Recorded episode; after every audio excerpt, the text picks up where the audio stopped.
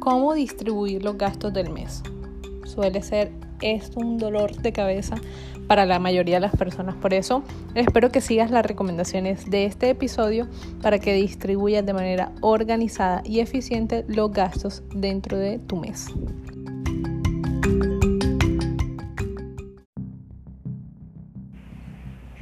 Dinero sin educación financiera es dinero que se pierde pronto. La vida no se trata de cuánto dinero ganas, se trata de cuánto dinero guardas.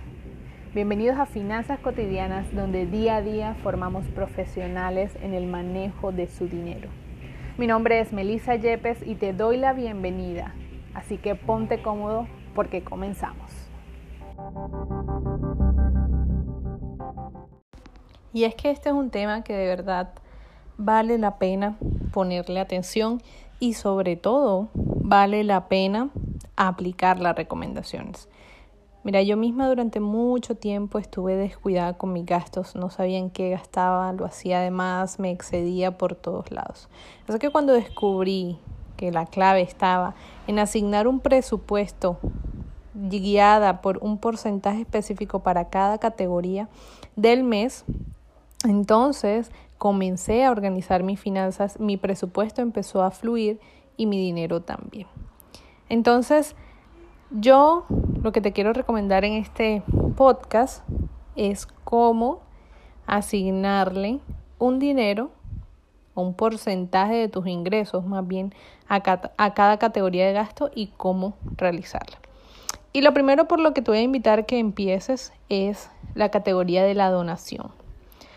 Créeme que cuando tú das Dios, la vida, el universo, como quieras creer o ponerle el nombre, te devuelve multiplicado ese dinero. Así que aun si estás endeudado, aun si el dinero, mejor dicho, todos los meses llegas a ras, dona por lo menos el 10% de tus ingresos y colócalo ahí como categoría número uno, donaciones o diezmos como el 10% de tus ingresos.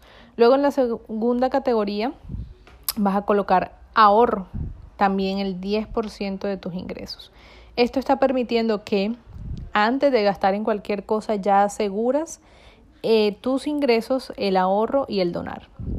¿Y a dónde puedes donar? Puedes hacerlo en una, una, entidad caritativa, en un hospital, en una fundación sin ánimo de lucro, en una iglesia, con una persona donde tú quieras donar, pero que lo hagas. Dones el 10% y vas a ahorrar con un propósito específico. Si aún no tienes un fondo de emergencia, te recomiendo que abras una cuenta aparte de tu cuenta de nómina y dirijas allá de manera automática el 10% de tus ingresos todos los meses.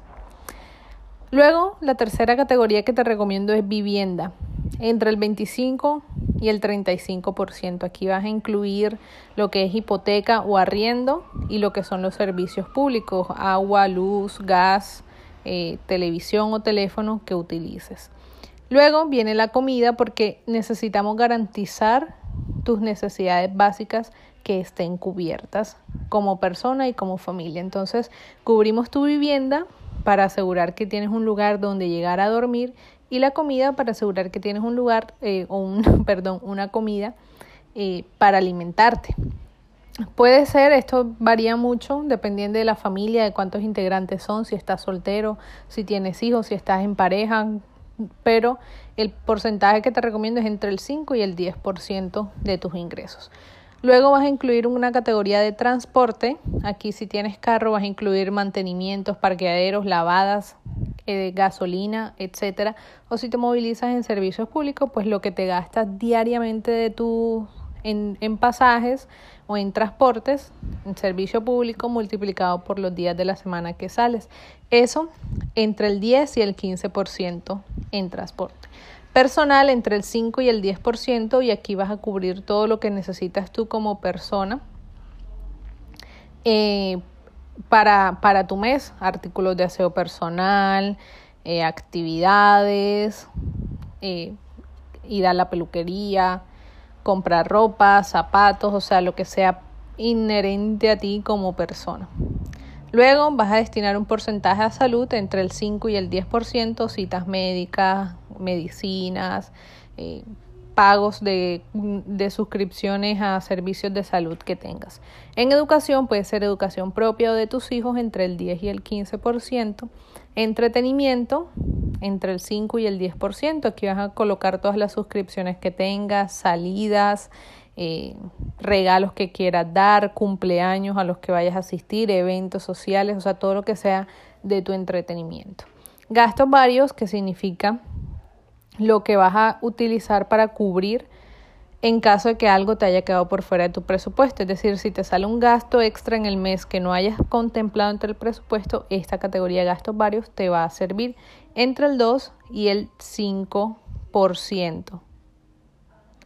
Y por último, bueno, tenemos las deudas, que esos, digamos, si tienes deudas actualmente es un gasto fijo porque sí o sí todos los meses las debes cubrir, pero lo ideal es que no tengas deudas que estén en el 0%. Sin embargo, si eres de los que tiene deudas actualmente de tarjetas de crédito, préstamos de consumo, etcétera, que sea un máximo un 25% de tus ingresos. Entonces, en resumen, podemos decir que cada situación financiera es individual e independiente, pero puede guiarte por estos porcentajes para organizar el monto que vas a destinar a cada gasto del mes.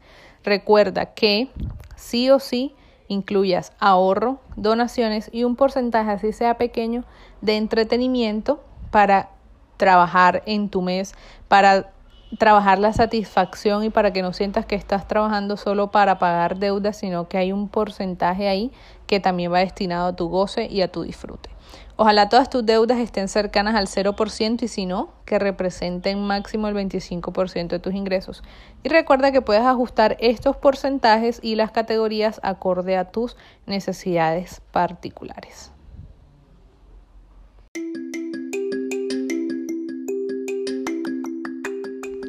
Y por último, lo más importante de todo es que tengas una guía y un límite de gasto en cada categoría. Es decir, hacer todo este presupuesto no te va a servir solo para tener ahí los números y ya, sino para que cuando vayas al cine digas, ok, estoy gastando en entretenimiento tanto y el presupuesto inicial era tanto y ya me queda tanto. Y de esa manera vas a poder controlarte. Así que espero que te sirvan estas recomendaciones, que las apliques y si te funciona me dejes saber. Recuerda que puedes escribirme a mi Instagram por DM para cualquier duda, inquietud o testimonio que tengas de este episodio del podcast. Que tengas un excelente resto de día y que Dios te bendiga.